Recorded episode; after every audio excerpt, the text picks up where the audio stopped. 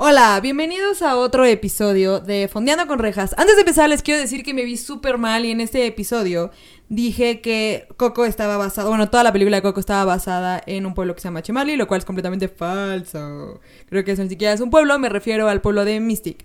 Así que ya saben, cada que diga Chimali me refería al pueblo de Mystic. Una disculpa y ahora sí, comencemos. Fondeando con Rejas.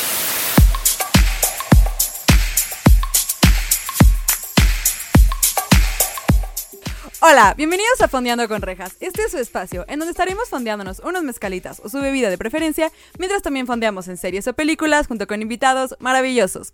El día de hoy tenemos como invitada a mi primera amiga de toda la vida. La conozco desde antes de cumplir un año de nacida y hay pruebas que lo respaldan. Toda mi infancia fue al lado de ella y estuvo increíble. Una vez me marcó por teléfono para invitarme a salir a jugar a hacer un hoyo al parque porque ella quería ir al otro lado del mundo. Lo más casual, aparte creo que ni siquiera nos hablábamos, no sé, hubo ahí una disputa, no me acuerdo. También una vez pensó que había matado a su gato porque se aventó a la cama sin darse cuenta que ahí estaba Mía y fue toda una un momento maravilloso. Y neta cada vez que me acuerdo, hasta mi mamá se ríe conmigo porque es increíble ese recuerdo. Así que por favor, démosle la gran bienvenida a mi hermana de otra madre, Fabiola. Bienvenida. Hola. Aplausos. Aplausos. ¿Te acuerdas de todo eso? Claro que me acuerdo, quería llegar al centro de la Tierra, me acuerdo. Y me rendí porque nadie me quería ayudar y ya mi brazo ya no cabía. Entonces dije, ah, pues ya nadie me quiere, entonces... Pero sí que aclarar que estábamos chiquitas, o sea, teníamos que como ocho años, no sé. Sí, o sea, en primaria, no más, tampoco. Pero lo mejor para mí fue la, la, historia de, del gato de Mía, para mí es top. Top, top. Es que le encantaba meterse abajo de las cobijas y entre las almohadas y a mí me encantaba aventarme a la cama. Entonces me acuerdo que llegamos y me aventé así literal de avioncito y nada más vi así, salió corriendo y yo, no manches, ya la maté, ya la maté, pero no, seguía viva. A ver, te quiero, sí quiero aclarar que esa gatita es este medio agresiva, ¿no? No es como tan pacífica. Y me acuerdo que después de eso estaba como todo así, como de que sí la noqueaste, cabrón. Estuvo chido. Pero oye, bienvenida, muchas gracias por aceptar la invitación. Qué rifada que estés aquí en Fondeando con Rejas. Gracias por invitarme, aunque estoy un poco nerviosa. No, gente, dígalo usted ahí en casita, no te pongas nerviosa, no pasa nada. Oye, pero antes de empezar, ¿qué estás fondeándote? ¿Cuál es tu bebida de preferencia? Bueno, una Arizona y escogí esta bebida porque ya van a ver la película que, de la que vamos a hablar. Si un día me muero y alguien me pone una ofrenda, creo que necesitarían ponerme uno de estos porque soy adicta a la Arizona. El de té verde es mi favorito, pero... El té verde es el famoso, ¿no? Sí, y es el más rico. Yo, por supuesto, bueno, mínimo no está con su for loco, eso hubiera estado un poco loco. Pero yo, por supuesto, estoy con nuestro queridísimo mezcal de la casa, que es mezcal agua sagrada, que les recuerdo que tienen el 10% de descuentos y dicen que vienen por parte de Fondeando con Rejas y que ya lo compren. Ah, y mi calabarita aquí de... Ya no la puedo ver porque ya está en Zoom, pero... Fabi, salud. Ah, Saludcita de la buena por esta invitación. Pensé seriamente en ponerlo en un vaso porque es una lata muy grande y me iba a dar pena, pero no. Dije X. X. Eh, ay, sí, una amiga ya se fondió una caguama aquí. No hay bronca, no hay bronca. ¿De qué vamos a hablar hoy? Porque, ¿qué creen? Ya acabó el mes de Halloween en Fondeando con Rejas. Sin embargo, aquí este podcast es 100% mexicano. Yo soy mexicana, Fabi es mexicana. Eh, con lo que estoy grabando no es mexicano, pero en México, primero y 2 de octubre, está la grandiosa tradición de Día de Muertos. Entonces, si usted me está escuchando de otro país, el día de hoy vamos a hablar de Coco, que no es mexicana, pero es, hace referencia a toda esta tradición tan increíble que tenemos en México. ¿Y de qué va Coco si usted en casa no la ha visto? Le digo rapidísimo, es de un niño mexicano que vive como en un pueblito que yo me quiero imaginar que es Valle de Bravo, porque nunca dicen, ¿verdad? Eh, es Santa Cecilia y está inspirado en Santa, o sea, algo de un pueblito de, de Michoacán. Ah, neta. ajá, o sea, perdóname que te interrumpa. No, por favor, date. O sea, fueron, visitaron Oaxaca, Ciudad de México, Guanajuato y Michoacán. Y en esos, o sea, como tiene un poco de esas este, ciudades, por ejemplo, donde Bueno, no, mejor eso ya es un spoiler. Entonces, en, en todos esos pueblitos se inspiraron, pero está en Santa Teresa, creo que está en Michoacán, es como el, el que más, más, más, más ah. inspiración tuvieron. Yo no conozco su pueblo, entonces yo conozco uno que se llama Valle de Bravo, que está aquí cerca de la Ciudad de México, y fue en el que me inspiré yo. Pero bueno, entonces es un niñito que está ahí, tiene toda su familia odia la música, ahorita llegamos ahí porque son de exagerados, y el chavito bien casual se pasa al mundo de los muertos y aquí pasa todo lo de lo que vamos a hablar. Eh, antes de empezar de lleno con Coco, quiero especificar que yo cuando vi Coco, yo estaba en Canadá en mi intercambio.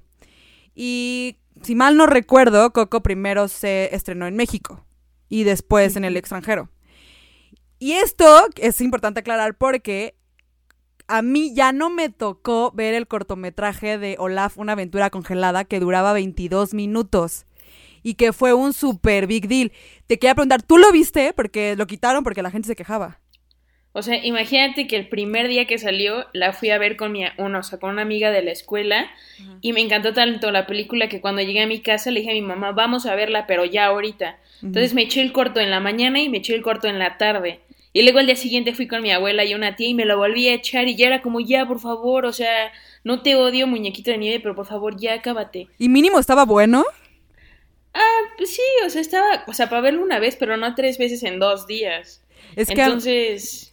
Es que en Canadá llegó después y ya llegó justo cuando ya habían quitado este rol. Entonces, ese rollo, entonces a mí no me tocó ese cortometraje, pero me acuerdo que todo el mundo estaba quejando y hasta es más, fui con mis amigos extranjeros y les dije como, creo que hay un corto larguísimo y nunca pasó nada. Entonces fue como, ah, todo chido, todo cool. Pero bueno, vamos a empezar ya de lleno con Coco. ¿Estás lista? Quiero aclarar que Fabi es la persona fan número uno de Disney, pero Pixar. Me, atrevería a decir que sí de Disney en general, pero tú eres Pixar en su totalidad. Sí, más, más. Es que pues cuando era chiquita mi mamá nunca me puso como las clásicas de Disney, como Blancanieves y así. De hecho, la sirenita la vi cuando tenía como 20, o sea... Ah, es buena, entonces, Pues... Sí, pero justo con, o sea, la persona ideal para hablar de Coco era Fabiola. O sea, no, no, no podía poner a nadie más. Era como Fabiola tiene que. Porque aparte seguro ella va a sacar mucho más datos de los que yo tengo, porque de verdad ella es su deal. De hecho, deberían seguirla en su Instagram porque ahora está haciendo. Está cocinando recetas de Disney, ¿no? Y eso está súper chido. Y las comparte y todo. Entonces, para que. ahorita les digo su username. Eh, ok, empezamos con Coco de lleno. Eh, está la tía. Empezamos con un flashback, ¿no? A la, tía, a la historia de la tía Imelda que su esposo la deja por irse a cantar, a perseguir su música de cantante y la deja con una niña de dos años, que es Coco. Güey, para empezar, sí, que poca madre. O sea, me estás dejando para que yo sea madre soltera, para que, persiga, para que persigas tus sueños. Espera, deja que la niña crezca, güey. Ahí sí se entiende que la tía está enojada, honestamente. Bueno, la tía Imelda. O sea, sí, pero también siento que hay como un contexto atrás que, o sea, que tal vez deberían de especificar, o sea, tampoco es como que las abandonó. O sea, supongo ah, que dijo como ahorita voy, ahorita vengo, ¿sí me explico? O sea, es como... voy por cigarros. bueno, ahí, sí, ¿verdad? Pero, o sea, tú, si yo soy músico y me voy, pues obviamente es como, si tú fueras mi pareja, te diría, oye, Regina, voy por a tocar mi, o sea, mi, perseguir mi sueño, perdón, y ahorita regreso. Pero pues ya lo que le pasó después, pues, eh, o sea, ¿cómo lo ibas a saber? Y en ese entonces, pues no había como teléfono de, oye, me duele el estómago o algo así. Sí, ojalá, o, sea, sí, sí, no, o sea, completamente de acuerdo, pero de todas maneras, qué poca que me estás dejando con una niña de dos años porque te vas a ir no sé cuánto tiempo a dar nada. O sea, no, mijo, aquí no se vale. No puedo decir el nombre de quién es porque si no va a ser un super spoiler y ya, ya llegaremos ahí. Y eh, este, entonces toda esta familia, ella le pasa el odio a toda su familia porque como buena mexicana es lo más rencorosa. Y exagerada porque, y exagerada porque somos super drama queens, todos los mexicanos somos crecimos con las telenovelas de Televisa que quieren de nosotros. O sea, obviamente somos súper dramáticos. Entonces, en esa familia está prohibida la música. O sea, no está prohibido, eh, no sé, como no andes con un músico nada más. No, no toques música. Eso está muy mexa. Me caen bien. Ni escuches música, o sea, creo que es más difícil tocar que escuchar, o sea, nada. Literal en la calle así les grita a las personas, ¡sin música! o sea, está súper trágico. Pero, eh, obviamente, nuestro querido protagonista Miguel quiere hacer lo que es prohibido. ¿Qué, ¿Qué es ser músico? Porque claro que sí, si te dicen drogate, no te drogas. Si te dicen no te drogues, te drogas. Si te dicen sé teibolera, no eres teibolera. Si te dicen no te, no te eres teibolera. Siempre lo prohibido nos va a gustar. Claro que sí. Entonces este güey quiere ser músico. O bueno, quiere tocar la guitarra, ¿no? O sea, le gusta tocar la guitarrita, la, la, la. Y aquí hay toda una escena, bueno, una secuencia que me gustaría ahondar a ver si te diste cuenta, que seguro tú sí sabes, porque tú lo sabes todo. ¿Viste que hay piñatas de Toy Story? No manches, creo que es la película que más, más, más. O sea, en todas las películas de Pixar ya ves que está escondido, ¿no? Un buen de cosas de otras películas. Creo que es, es, la película donde más obvio se ven. O sea, en otras como que tengo que investigar más.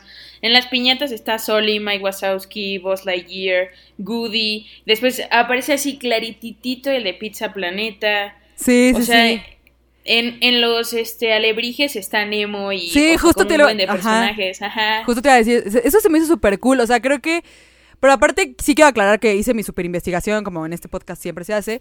Y eso de las piñatas fue porque cuando vinieron a México, que es lo que tú decías, porque vinieron varias veces como para tener todo como muy bien hecho, eh, vieron que había un buen de piñatas de Disney, porque pues es lo que más tenemos aquí, honestamente. Y eso se me hizo un dato, o sea, como un... Pues sí, como algo muy lindo que pusieran neta, porque lo pusieron grande, porque neta es, así es México. O sea, si tú vienes a México hay piñatas de Cars, de todo, está súper cool, de Frozen, luego parecen que están drogadas, pero de que las hacen bien raro, pero sí. Y ese dato se me hizo súper cool y después vi lo de, que quiero decir que eso lo de Pizza Planeta, yo no me di cuenta hasta que vi un video como de los cameos que hacen otras películas en Coco. Y yo no, ma, nunca vi el de Pizza Planeta. Nunca, nunca. Fue el primerito, el primerito que nos... se ve el camión así... O sea, súper grandote. Sí, porque si hace todo, o sea, sí sale así en la escena. Eh, Pizza Planeta es de, de, Toy Story, por si usted no ha visto Toy Story, que eso estaba muy raro, pero ok.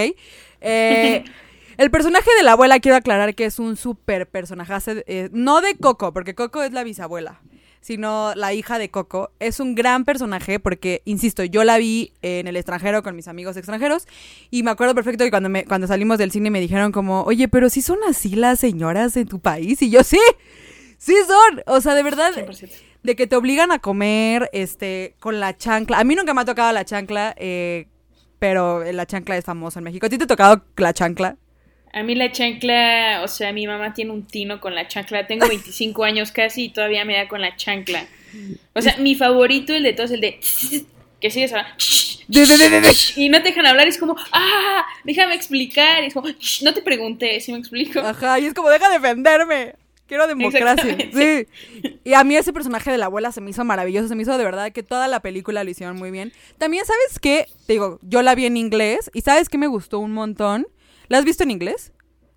Sí, la vi en inglés, pero me sacó muchísimo de onda el como el spanglish que tenía y fue como de, ah, no, y entonces mejor la puse en español. Justo, justo fue a lo que iba. Ah, tenía un buen de Spanglish. O sea, para mí, como mexicana o como persona que habla español, hispanohablante, estuvo chistoso. O sea, así fue como cuando la estaba viendo, fue como, ay, sí entiendo. Pero luego, por ejemplo, cuando, porque dice mucho como mi abuela, no sé qué, la, la, la. Y mis amigos era como, ¿is that grandma? Y yo, sí, abuela es grandma. Entonces, para las personas que no hablan inglés, digo, que no hablan español, creo que está cagado para su vocabulario en español. Sin embargo, creo que pudo haber estado un poco confuso. Eh, para ellos en su totalidad. No sé, tendría como que hablar bien con alguien que habla inglés. Como, oye, sí le entendiste al 100, pero nunca le pregunté a mis amigos, entonces luego les pregunto. Pero entonces nos seguimos con Coco, claro que sí. Y eh, hicieron muy bien muchas cosas. También, ¿en qué está basado eh, todo lo del Día de Muertos, como lo del cementerio y así? También está basado en algo de México. O sea, en realidad pues es como la ciudad y de hecho está como cimentada de arriba hacia abajo. Como, y ah, como Guanajuato. como, como, ajá, exacto, como lo más pasado y entre más arriba va subiendo es como lo más moderno. De hecho, toda la parte de arriba se puede decir que está en construcción porque pues es como lo que le va a dar paso a las nuevas almas. O sea, al final del día los muertos nunca dejan de... Bueno, al menos que... No sé si lo pueda decir, bueno, no voy a decir. Claro, al menos que, que la última persona que se acuerda de ti se muere y ya no le cuenta tus historias a nadie más, Así es la única forma de que desapareces de ese mundo. entonces, la parte de hasta arriba está preparada para las nuevas generaciones y la parte pues ya más abajo pues es de todas las pasadas. O sea, es como lo más pasado es la cimentación y luego hacia arriba. Eso está súper, eso está súper fuerte. Ahorita, ahorita ahondamos bien en eso, bueno, fondeamos en eso. Y no, o sea, también lo del cementerio y así es este, creo que Chimali, se llama. Nunca he tenido la oportunidad de ir, que está basado, o sea, como todo lo de. En el Día de Muertos, creo que es en Chimali. Ay, podría preguntarle a mi mamá, pero no está. eh, eh, hacen todo lo que hacen en la película, que es en, basado en el cementerio y está pues toda la flor de cempasúchil, que la flor de cempasúchil es una flor muy importante aquí, es mexicana y hace hace todo. Bueno, en la película te, se supone que es como el camino, ¿no? de los muertos para el mundo de los vivos. Y este Miguel, claro que sí, eh, ese güey, les digo, ya quiere, quiere ser músico y su familia no lo deja. Y descubre porque hay un, todo un altar que el altar, si quieres, Fabi, explícanos eh, qué es un altar, cómo, cómo funciona el altar en México. O sea, el altar literalmente las personas ponen ya lo que quieran. O sea, bueno, al menos mi familia, que la única que pone es una de mis tías, literal solamente pone como las fotos de las personas que fallecieron de la familia, las cosas que les gustaban, eh, no sé, cigarros, bebidas alcohólicas, comida.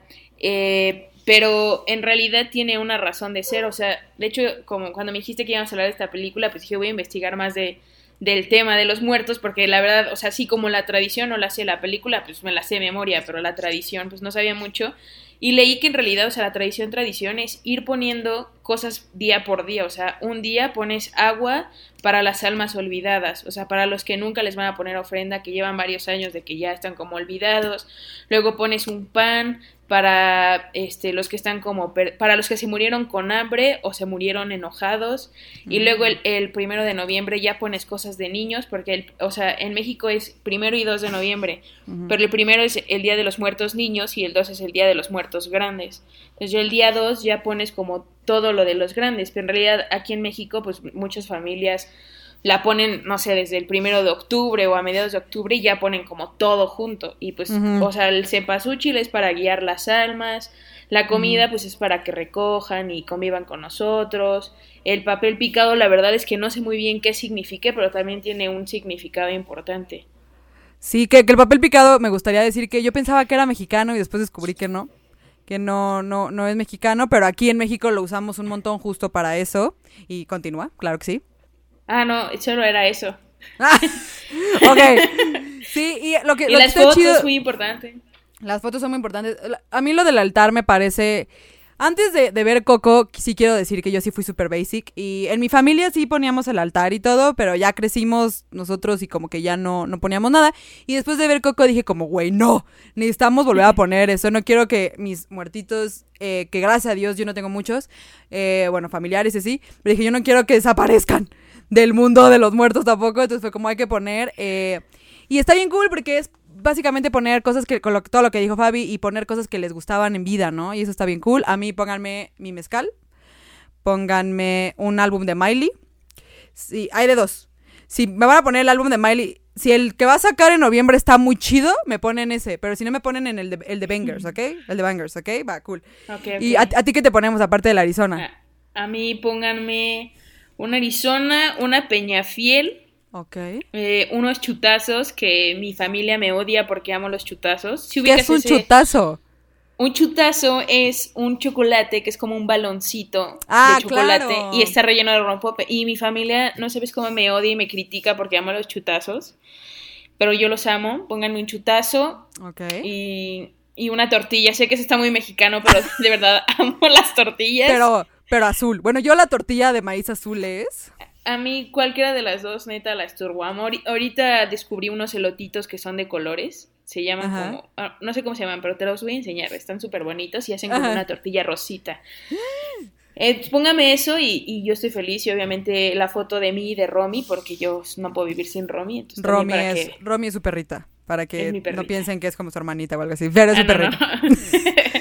Y ya eso, eso sería todo. Está, está, eh, ocupas una gran parte de la ofrenda, Fabiola. Sí. Pero está bien. A eso le ponen, a mí me ponen eso, ya saben, mezcal y Miley, algo de Miley. Y así. Yo no tengo mascotas porque mis papás no me dejan tener mascotas.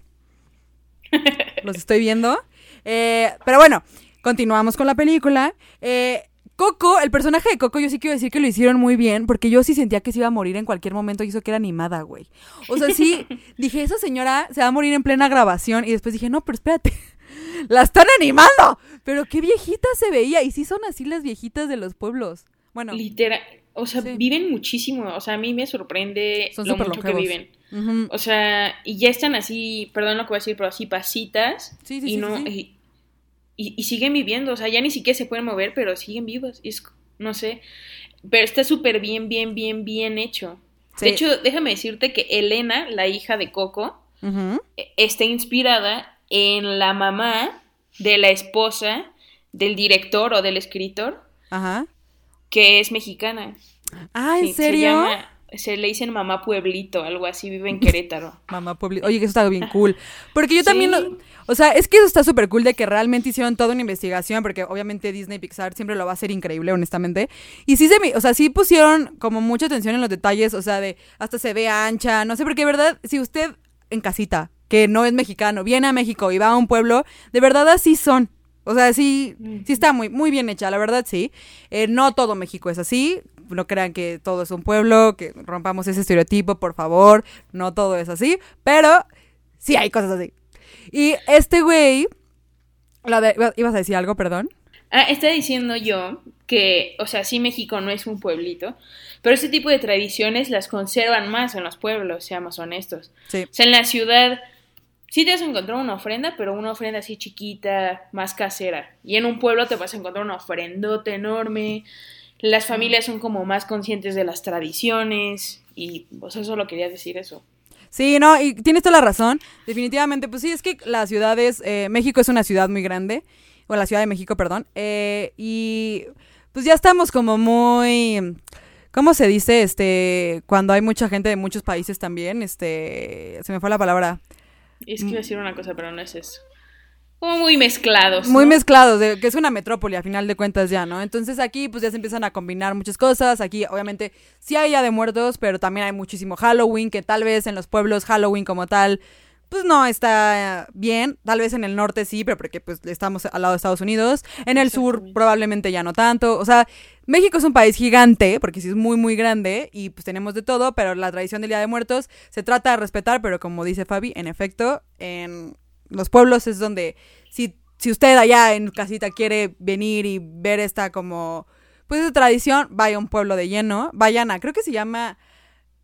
Ya sí me había acordado, ya me había acordado de la palabra del pueblo de donde está basado esto y se me fue. ¿Mictlán? eso, no. El, el Mictlán es el, no. No me acuerdo si es el puente o es el lugar a donde llegan las sí, No, sí, no, no, no, no, no, eso no, no, no, no, el pueblo, ah, maldito sea, no, entiendo por qué no lo tengo anotado en mi escaleta, pero bueno. Eh, entonces aquí, este güey, regresando a la película, eh, él, tiene su ofrenda, por eso quería aclarar cómo era la ofrenda, porque tienen su ofrenda que es enorme, muy bonita, honestamente, y Miguel tiene a su gran, gran, gran, gran amigo eh, Dante, que es un Xoloscuincle, que es un perro, una raza mexicana muy bonita, a mí me dan mucha ternura. Es carísima porque no hay muchísimos. Este, y tiene a Dante y Dante en todo en toda una escena tira una, una, una foto de su de mamá Coco con su mamá Imelda y sale eh, el esposo, el papá, con la cara cortada, pero sale con la guitarra del cantante que es Ernesto de la Cruz. Y este Miguel dice, a huevo, yo soy nieto de ese güey, entonces va, hace todo, todo un deal y claro que sí, el güey muy casual dijo, me voy, a profanar la tumba de Ernesto de la Cruz y me voy a romper su, ah, porque había un concurso, ¿no? En el pueblo de música, él necesitaba una guitarra porque se la rompen en sus familias por exagerados. Y dice, pues claro que sí, en vez de ir a pedir una guitarra prestada a una tienda, lo que sea, voy a profanar una tumba. Un mausoleo aparte, o sea, súper trágico la cosa y se roba la guitarra de Ernesto de la Cruz. Sin embargo, como fue Día de Muertos todo, el chavito se nos va al mundo de los muertos. ¡Qué miedo! Güey, a mí me pasa eso, me muero. Ya, bueno, que ya estoy en el mundo de los muertos, me muero el triple.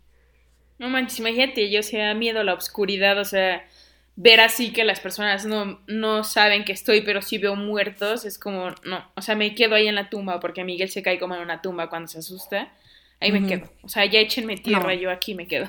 No, que la verdad sí que miedo, este... Sí, sí, en México tenemos toda la tradición de venerar a los muertos, lo que quieras, pero aún así, qué miedo, gente. O sea, sí, nosotros eh, tenemos que, que vienen y estamos con ellos y comemos y la, la, la, pero qué miedo. En realidad, si se me llega a presentar un muertito, ¿qué? respétenme, yo sigo viva, me asusto, me asusto fácil. Bueno, no como Fabiola, Fabiola se asusta muy fácil. Yo no tanto, pero sí, pero claro que sí, el único que lo puede ver es Dante porque los perros son unos dioses omnipresentes en todo y son los únicos a los que se les debe amar, respetar, porque de verdad, esos güeyes son unos ángeles, güey. Son ángeles en, el, en, el, en la tierra. ¿eh? Y ese güey, pues, es el único que ve a... Porque, porque hasta Dante va, ¿no? Al mundo de los muertos. Dante va porque los Xoloscuincles en la mitología, pues, son los alebrijes, por así decirlos. O sea, los Xoloscuincles son los que acompañan a las almas para que lleguen al mundo de los muertos.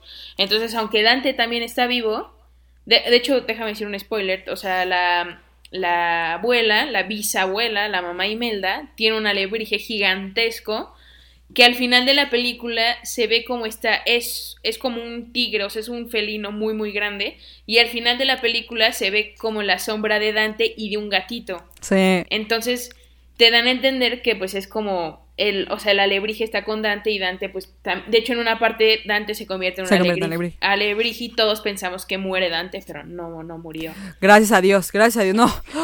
¡Qué paz! No, es que a mí me matan a, es que a mí me pueden matar a todo el cast y es como, pero me matan al perro de la peli y me pongo no, no, mal.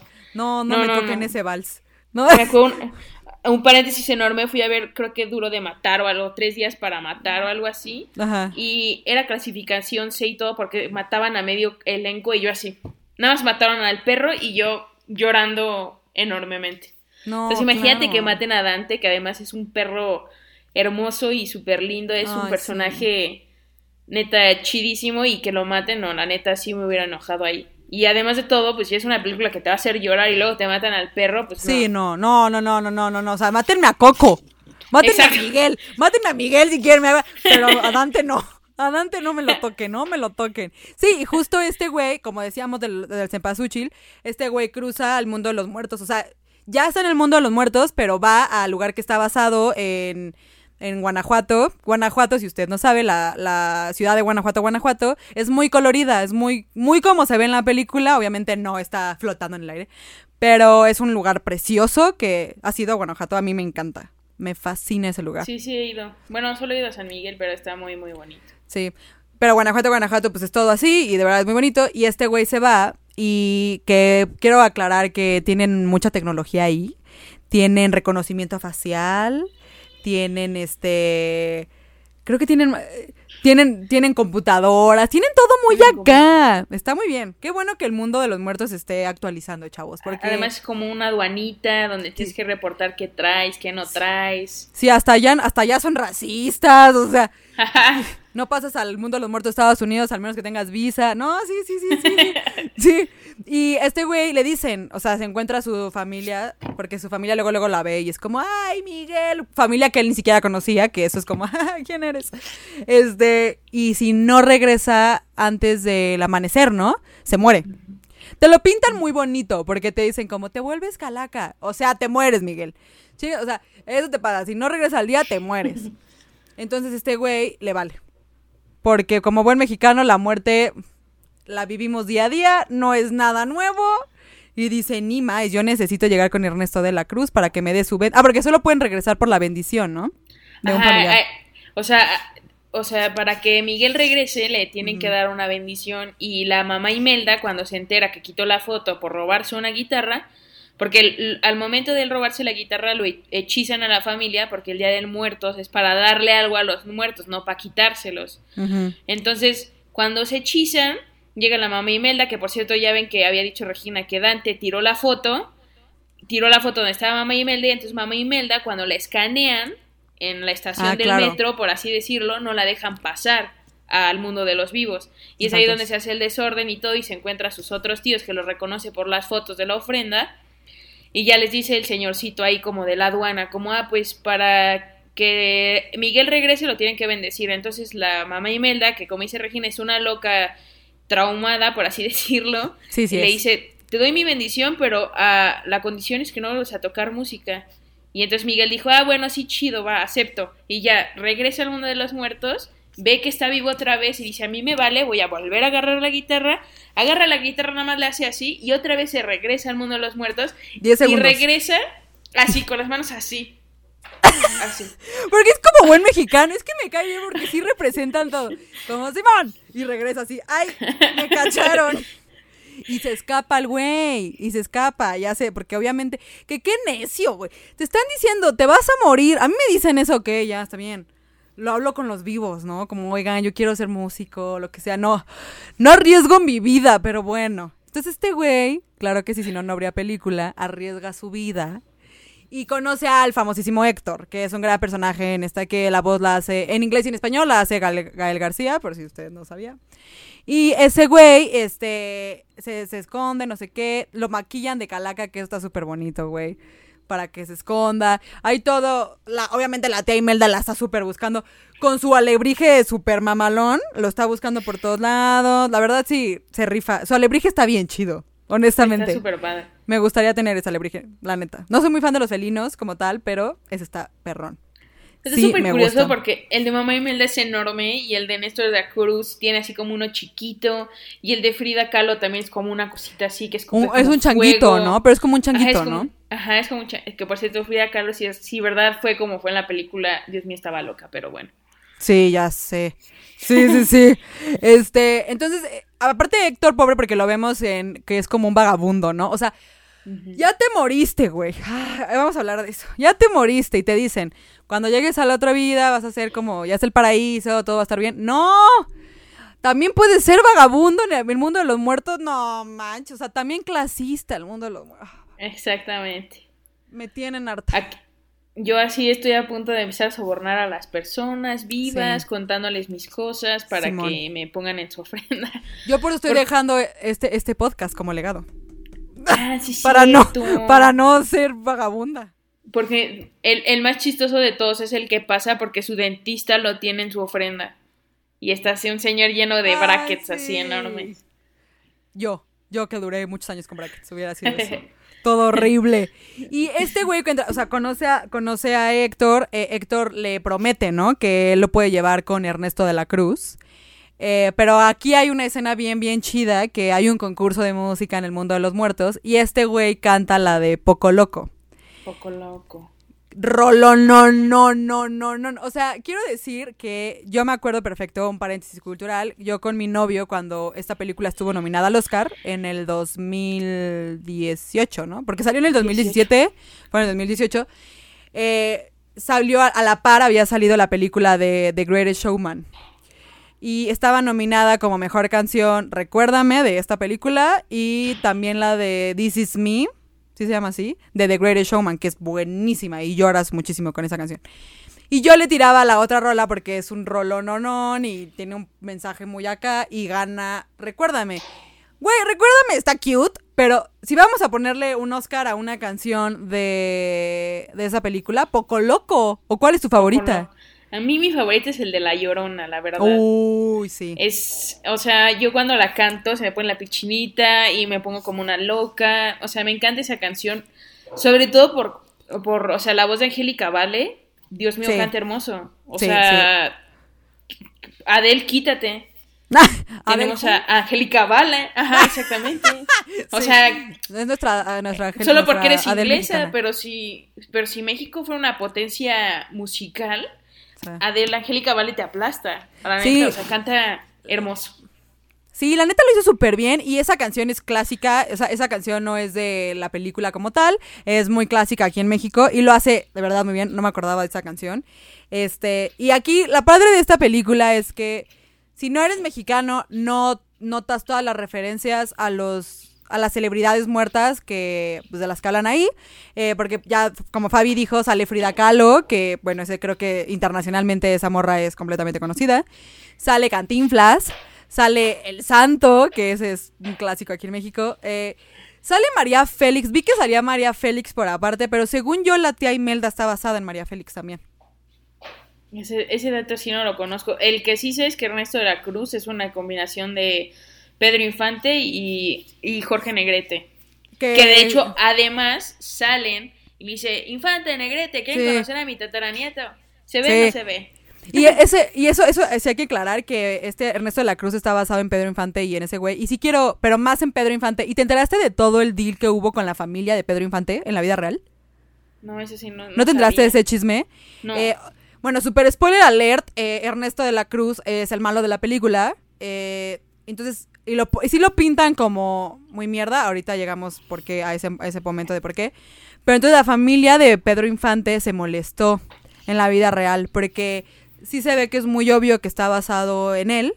Y dijeron, es que ¿por qué quieren como profanar con la idea de Pedro Infante si ya está muerto, no sé qué? Entonces la familia se enojó mucho con Disney. No sé bien en qué acabó esa disputa, creo que, porque creo que sí querían demandar y todo por, por difamar eh, a Pedro Infante. Pero creo que, no sé si sí lo demandaron o no, pero de todas maneras, si mi, mi conocimiento sobre leyes no miente que es casi nulo. Eh, no, no, no hubiera proseguido, no hubiera, este... ¿Procedido? procedido, gracias. No hubiera procedido porque no se llama Pedro Infante el, personaje. Se llama Ernesto de la Cruz y nada más es como ni siquiera son las canciones de Pedro Infante. Entonces creo que no, no hubiera pasado nada, pero la familia se enojó bastante. Si alguien sabe en qué acabó eso, please, déjenos saber, por favor. Y, y, además, o sea, Pedro Infante, o sea, digo, no era de nuestra época, pero por lo que cuentan, por ejemplo, mi abuela, lo que cuentan, tenía la turbofama de ser así. O sea, seguro. se decía. no, y seguro sí. No, y seguro, o sea, siendo honestos y realistas, en ese mundo, en esa industria, honestamente, este, pues sí son medio manchados. O sea, no creo que haya como...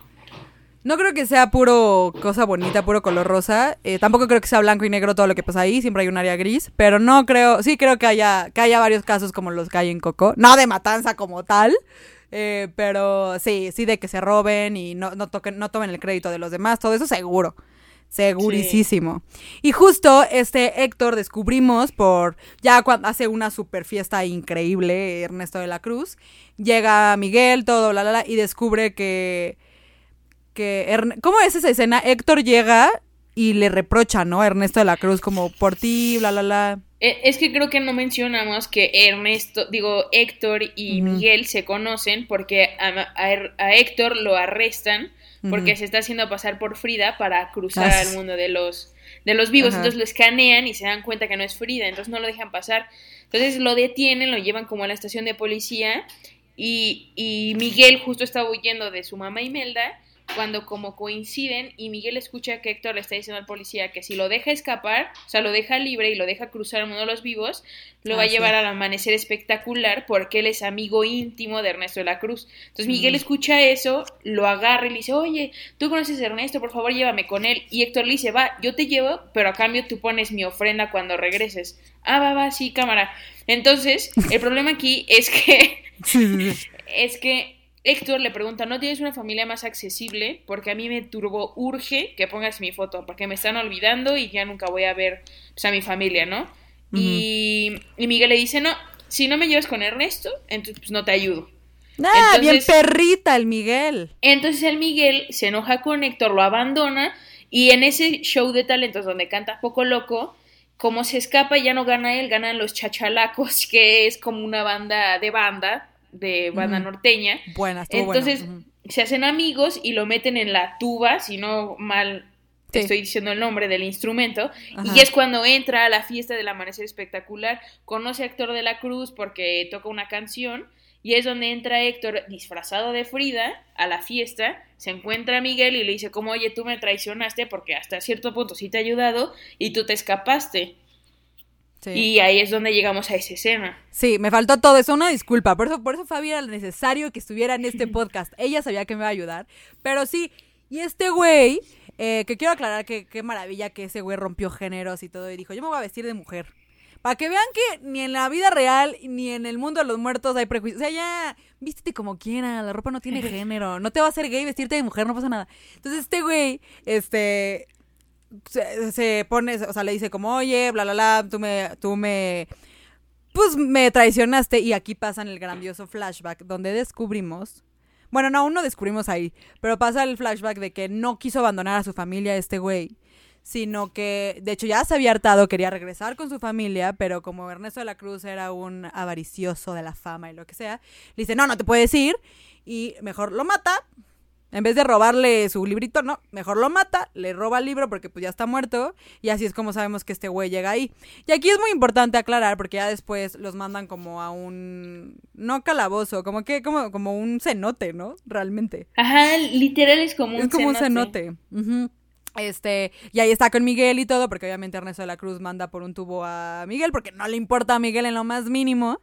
Lo manda por un tubo y este y ahí en esa escena cuando está Héctor y Miguel juntos se dan cuenta que pues él es el papá de Coco, que aquí es muy importante aclarar porque lo están olvidando, ¿no? La única persona viva que lo recuerda es Coco y Coco ya se está muriendo.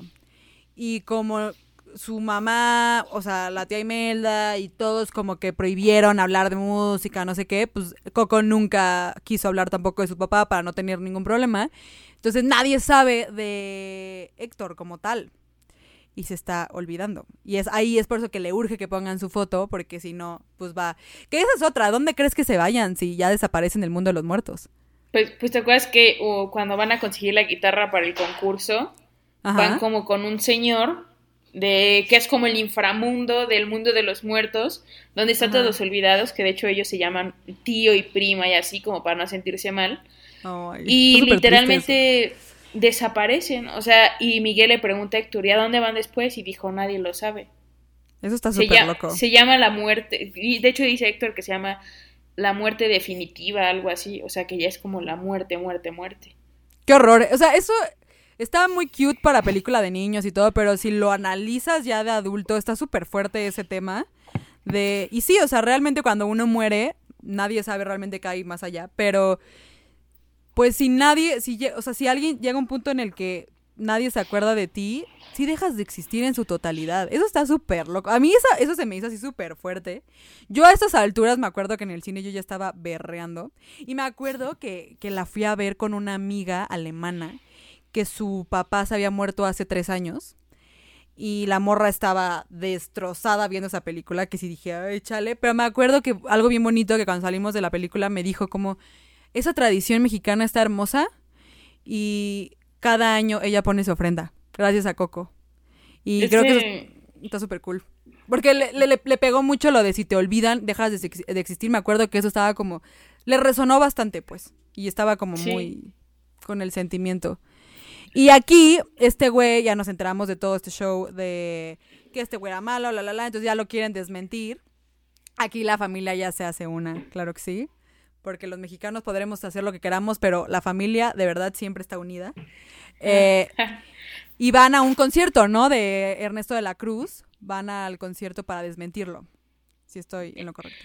Es que aquí lo que pasa es que cuando o sea, ya llega, eh, Héctor se encuentra con Miguel y con Ernesto de la Cruz, este, pues le dice como, Héctor, mi amigo, te ves re feo, así ya todo abandonado, de que nadie se acordaba de él.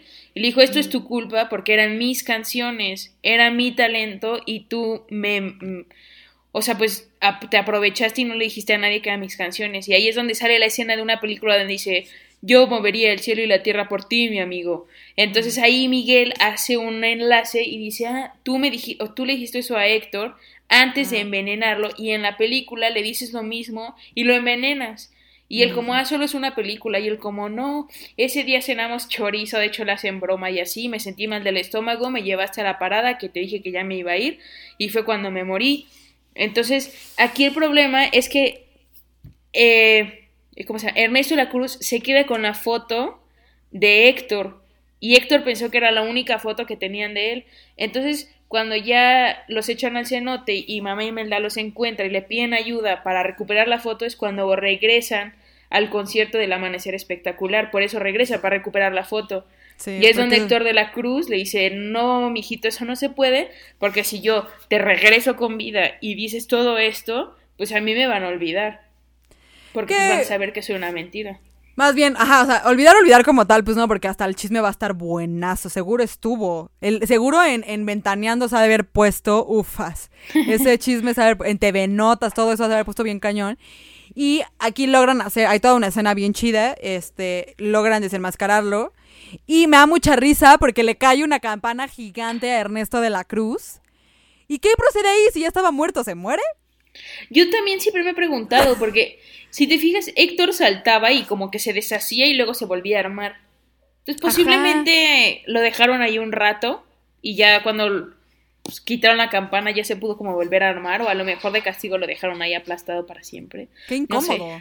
O sea, qué incómodo porque pues es como ser inmortal ya, ¿no? Es como ya no me puedo morir, al menos que me olviden y me puedes aventar una campana encima. Nah, qué horror. Pobre güey, pero qué mala persona. Porque para qué, pero también está súper mexa de que de mejor te mato. Ah, ustedes sus estereotipos, Disney. Sí matamos, pero no todos. Seguro vieron muchas telenovelas. Sí, también. Y aquí está bien cool porque este güey regresa ya al mundo de los vivos y pero se desespera mucho porque es como, "No, va a dejar de existir Héctor." Y va con mamá Coco, que mamá Coco no sé cómo nos ha muerto. De verdad. ya está está bien viejita y le canta la de. Bueno, obviamente la familia está como, no, no le toques música, ¿dónde estabas, pinche chamaco? Te estuvimos buscando, la chancla, no sé qué, la la la. Y este güey le canta la canción de Recuerda a Coco, y esa escena sí está bien cute, la neta, porque ella es como, ah, ya está toda senil la señora, pero sí se acuerda de la canción de Recuérdame. Y gracias a eso, nuestro queridísimo Héctor, porque como empieza a contar la historia de, ah, mi papá, no sé qué, la, la, la, ya pasó su historia a otras personas. Entonces Héctor ya se salvó mínimo una década más. Bueno, una generación más ya se salvó. Mínimo. Pero eh, era importante poner la foto porque puede estar. O sea, él en realidad quería llegar a la Tierra porque si él, si mamá Coco desaparecía, él ya nunca la iba. Digo más bien, si mamá Coco moría, ella ni siquiera en el mundo de los muertos la iba a ver. Sí. Eso era como la, la finalidad. Y nos faltó decir también, súper importante, que en esta, toda esta lucha con Ernesto de la Cruz antes de que le cayera la campana asesina en la, cabeza, eh, pierden la foto. La foto la, la, pierden y aquí todo el mundo, todo el mundo espectador dice, no, ya valió. Se nos va a ir el Lectorini, se nos va. Pero no, tenían más fotos, ¿no? Por lo que entiendo, creo que había una más, algo así. La, justo la foto que tira Dante del altar, la que está como recortada, la, la, esquinita, cuando Miguel le toca la canción y Mamá Coco empieza a explicar todo, esa esquinita la tenía la, la, saca y es donde saca todas las cartas que tenían las letras de las canciones y todo eso. Sí, la verdad, y pues aquí acaba Coco. A mí se me hace una película hermosa. Tiene un gran mensaje. No solo como, o sea, nosotros como mexicanos, eh, está súper bonito, pero honestamente creo que la, experiencia de verla como extranjero también ha de estar bien mágico. No sé tú qué piensas al respecto. O sea, creo que sí. No sé, y muestra un lado bien bonito de nuestra tradición, que es una tradición realmente nuestra. Y entonces, básicamente, ya sabe, o sea, ponga su altar. Porque si no, su Héctor se va a ir. Y no queremos que nadie esté olvidado. Y más en este año que, pues, ya tocando temas más serios, este, muchas personas han sumado a los altares de muchas personas. Si, si, si de verdad ahí en casa su altar no se sumó nadie, güey, qué chingón. Eh, creo que eso lo debemos agradecer infinitamente. Y si lamentablemente hubo eso, pónganle su altar, que regresen. que va seguro el muertito va a decir como, chale, siguen en, en cuarentena, güey. sí, seguimos en cuarentena. Aquí andamos, pero esto fue Coco. ¿Algo más si quieras agregar? ¿Algún fun fact? ¿Algún algo más de sobre la película? Pues, o sea, nada más que lo más importante es que el spoiler alert que estaba desde el principio de la película de que Héctor de la Cruz era el malo, la guitarra de Miguel tiene una calaquita hasta arriba y esa calaquita tiene como una dentadura y en la dentadura tiene un diente de oro. Ese diente de oro lo tiene Héctor. Sí, sí, es cierto. Entonces, ahí, ahí es donde te das cuenta que, que Ernesto de la Cruz, esa guitarra ni siquiera era de Ernesto de la Cruz, era de Héctor. Sí, o sea, Ernesto de la Cruz era mierda ese güey. Y, y ya como así, como lo, la reflexión, por así decirlo, es también no olvidemos que cuando se estrenó Coco acababa de ser el terremoto. Entonces, Ay, sí, cierto. acá estaba, o sea, tú te salvaste, pero aquí estaba el ambiente súper, súper, súper tenso. O sea, el terremoto fue en septiembre y esto se estrenó el, el primero de noviembre, creo. Entonces estaba súper, súper así fresco y se sentía un ambiente de hecho como así en la ciudad, como raro todavía, así como pesado, como triste. Todavía obviamente había, pues todavía siguen habiendo muchos edificios caídos y así, pero ese sentimiento estaba como fresco. Yo me acuerdo salir del cine y así todos llorando. Estaba en un centro comercial bastante grande y así, el, o sea, como el lobby, por así decirlo, del cine es enorme y todos así como llorando, así las personas abrazándose, valiéndoles que... Ay, qué fuerte. ¿Me explico? O sea, sentimiento... Porque, o sea, al final del día eh, acabas de vivir un acontecimiento demasiado fuerte, ¿no? Como a lo mejor si tú no, tú no sufriste la pérdida de nadie, pero el sentimiento a lo mejor de perder tu casa, todo eso al final del día es una pérdida y esta película nos habla sobre las pérdidas, de sobre cómo las vivimos, de las tradiciones mexicanas, sí, pero también de cómo como nosotros mexicanos culturalmente vimos, vemos la muerte, ¿sí me explico? o sea...